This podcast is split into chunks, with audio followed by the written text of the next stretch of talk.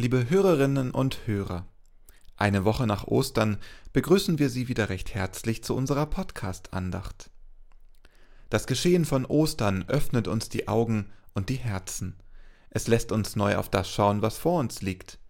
In der Predigt treffen wir Menschen, denen genau das passiert. Jesus ändert ihren Blick. Robert Vetter und Christoph Matsch-Grunau sind heute für die Texte zuständig. Die Musik wurde eingespielt von Irina Matschenko, Olga Burmeister und Kirsten Ahrtal.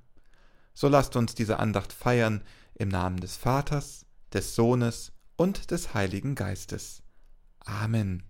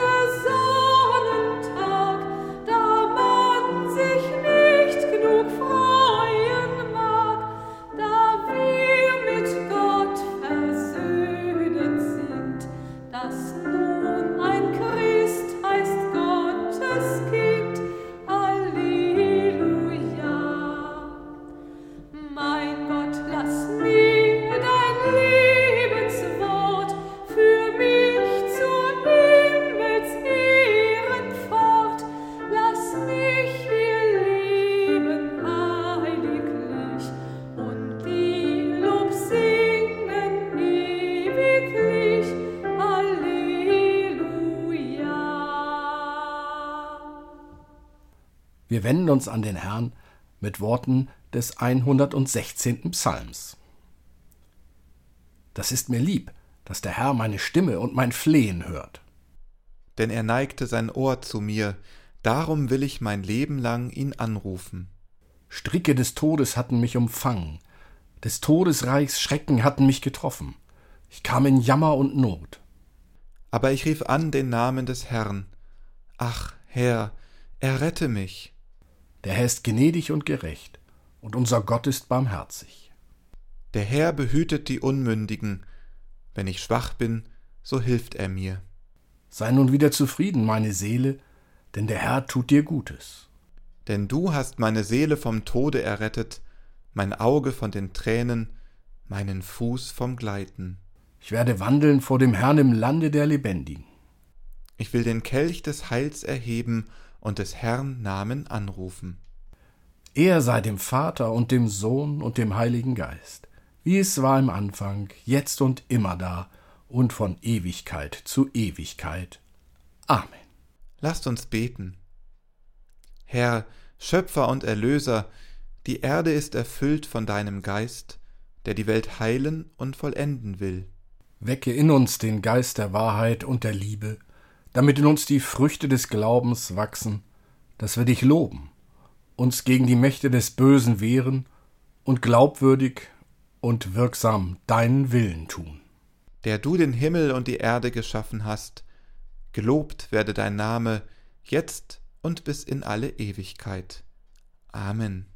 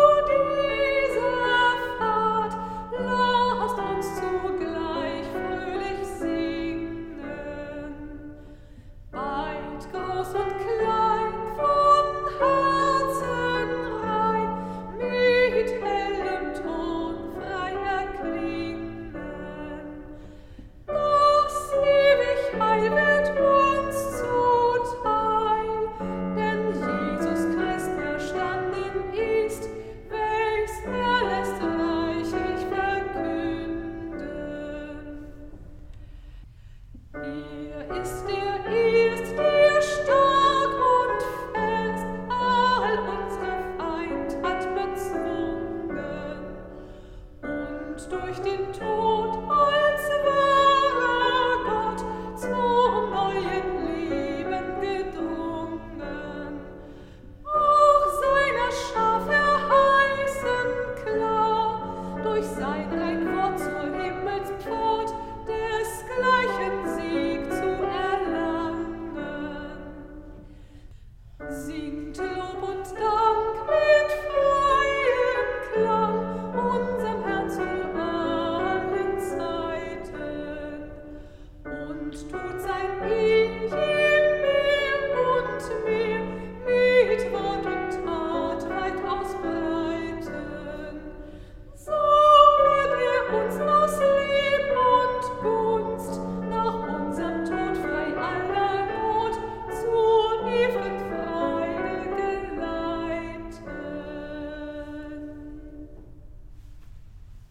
Liebe Hörerinnen und Hörer, Ostern liegt vor uns. Moment mal, letzte Woche haben wir Ostern gefeiert, also haben wir es doch hinter uns. Vor oder hinter uns, das ist mehr als nur ein Spiel mit Worten. Natürlich, das Christentum hat vor sehr langer Zeit mit Ereignissen an einem leeren Grab in Jerusalem begonnen, und diese Geschichten nennen wir Ostern. Die Frauen und Männer aus dem Kreis der Jünger und Jüngerinnen begegneten dem hingerichteten Jesus. Sie konnten es gar nicht fassen und sagten schließlich, er lebt. Diese Botschaft vom Leben ist die Geburtsstunde des Christentums, und das liegt, historisch gesehen, hinter uns. Da ist eine Quelle aufgebrochen, von der auch wir frisches Wasser, Wasser des Lebens empfangen haben. Aber Ostern ist mehr.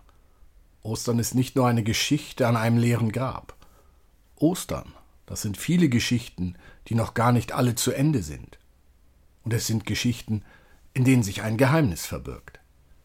Denn was das eigentlich meint, Ostern, dafür fehlen uns letztendlich die Worte. Da bleibt ein Geheimnis. Es ist das Geheimnis des Lebens. Und es ist das Geheimnisvolle, das mit Jesus verbunden ist. In der Geschichte von Thomas, der dem Auferstandenen begegnet, hören wir auch so eine Erscheinung. Thomas hat versucht, dem Geheimnis des Lebendigen auf die Spur zu kommen, mit seinen Händen. Im Predigtext, den wir nun hören, begegnen wir Thomas und einigen anderen Jüngern wieder. Nun sind sie aber nicht mehr in Jerusalem, sondern daheim am See Genezareth. Ob sie ahnten, dass Ostern noch gar nicht zu Ende war? Danach offenbarte sich Jesus abermals den Jüngern am See von Tiberias. Er offenbarte sich aber so. Es waren beieinander Simon Petrus und Thomas, der Zwilling genannt wird, und Nathanael aus Kana in Galiläa und die Söhne des Zebedäus und zwei andere seiner Jünger. Spricht Simon Petrus zu ihnen: Ich gehe fischen.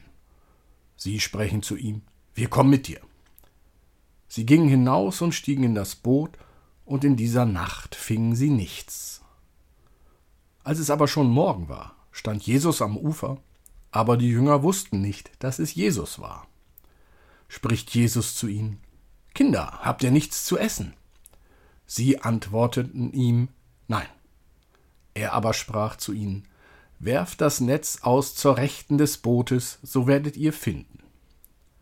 Da warfen sie es aus und konnten's nicht mehr ziehen wegen der Menge der Fische. Da spricht der Jünger, den Jesus lieb hatte, zu Petrus: Es ist der Herr. Als Simon Petrus hörte: Es ist der Herr, da gürtete er sich das Obergewand um, denn er war nackt, und warf sich in den See. Die anderen Jünger aber kamen mit dem Boot, denn sie waren nicht fern vom Land, nur etwa zweihundert Ellen, und zogen das Netz mit den Fischen. Als sie nun an Land stiegen, sahen sie ein Kohlenfeuer am Boden und Fisch darauf und Brot. Spricht Jesus zu ihnen, Bringt von den Fischen, die ihr jetzt gefangen habt. Simon Petrus stieg herauf und zog das Netz an Land, voll großer Fische, 153. Und obwohl es so viele waren, zerriss doch das Netz nicht. Spricht Jesus zu ihnen, Kommt und haltet das Mahl. Niemand aber unter den Jüngern wagte, ihn zu fragen, Wer bist du? Denn sie wussten's, es ist der Herr. Da kommt Jesus und nimmt das Brot und gibt's ihnen, desgleichen auch den Fisch. Das ist nun das dritte Mal, dass sich Jesus den Jüngern offenbarte, nachdem er von den Toten auferstanden war. Nun sind sie also wieder zu Hause, dort, wo vor drei Jahren alles angefangen hatte, am See Genezareth. Und was für Jahre! Unglaubliches haben sie erlebt, mehr als sie auf einmal fassen und verstehen konnten. Ich stelle mir vor, dass sie vor allem die furchtbaren Ereignisse in Jerusalem noch gar nicht wirklich verkraftet hatten. Die grauenhafte Hinrichtung ihres Freundes und Meisters auf Golgatha, das steckt man nicht einfach weg, das würden sie nie vergessen können. Und dann die Erlebnisse in den Tagen danach. Er lebt. Aber wie? Und was heißt das nun für ihr Leben? Sie brauchen ganz einfach erst einmal Zeit. Gehen wir fischen, sagt Petrus. Arbeit kann eine gesunde Medizin für Kopf und Gemüt sein, für verwirrte Gedanken und Gefühle. So steigen die sieben ins Boot, ganz wie früher. Aber niemand kann zweimal in denselben Fluss steigen, sagt das Sprichwort. Natürlich, der See ist derselbe und vielleicht auch das Netz und das Boot. Die Handgriffe sitzen noch. Gelernt ist gelernt. Und dass sie am Morgen schließlich mit leerem Netz ans Ufer kommen, nun, das gab es früher auch schon. Früher, bevor er in ihr Leben getreten war. Alles ist wie früher. Aber sie, sie sind doch andere geworden. Vielleicht ist Ihnen das noch gar nicht richtig klar. Es geht uns ja oft so, dass wir noch gar nicht wirklich verstanden haben, wenn ein neuer Lebensabschnitt begonnen hat, wenn wir andere geworden sind, wenn eine Prüfung bestanden ist, wenn ein Ehepaar ein Kind bekommt und nun eine kleine Familie ist, wenn jemand gestorben ist, der doch immer da war, wenn du so lange eine Last getragen hast und jetzt endlich ist sie dir abgenommen. Wer öffnet uns die Augen, dass wir tatsächlich weitergekommen sind? Plötzlich taucht am Ufer in der Morgendämmerung ein Fremder auf. Sie können sein Gesicht nicht erkennen, jedoch er spricht wie ein alter Bekannter, wie ein guter Freund, aber auch mit seltsamer Vollmacht. Auf sein Wort hin werfen die sieben noch einmal das Netz aus. Nun bekommt plötzlich alles eine doppelte Bedeutung. Es ist die rechte Seite, als ob es den Fischen nicht egal wäre, auf welcher Seite sie gefangen werden. Die Fülle der Fische, die gefangen werden, die für das Frühstück überraschenderweise gar nicht gebraucht werden. Das alte Netz, das nicht reißt. Und dann Brot und Fisch. Alles wie damals mit ihm. Sie erkennen, dass tatsächlich nichts mehr so ist wie früher. In dem Fremden erkennen sie Jesus. Petrus schwimmt ihm entgegen. Es ist fast so wie eine Taufe. Trotz der Hinrichtung ihres Meisters haben sie nichts verloren. Im Gegenteil, jetzt erst verstehen, gewinnen sie ihn wirklich. Gewinnen sie die Worte und Taten der letzten drei Jahre. Sie sind tatsächlich wie neu geboren. Ihr Leben hat mit Jesus, durch Jesus, eine unwiderrufliche Wendung genommen. Die Begegnung mit Jesus ist nicht an die kurze Zeit seines Erdenlebens gebunden dann wäre dieser galiläische Wanderprediger für uns nicht so interessant. Er begegnet den Menschen da, wo sie sind, zum Beispiel wie den Sieben, bei der Arbeit. Vielleicht gerade da, im Alltag und weniger in den Kirchen und an den heiligen Städten. Es ist seine Gegenwart, die uns das Herz öffnet. Denn ihn erkennen, das tun wir nur mit den Augen des Herzens wie der Lieblingsjünger. Und wenn wir unser Herz anrühren lassen, verwandelt sich unsere Armut in Reichtum. Plötzlich zappeln die Fische im Netz. Denn wir haben uns da auf eine Begegnung eingelassen, die uns verwandelt. Nichts ist mehr wie früher.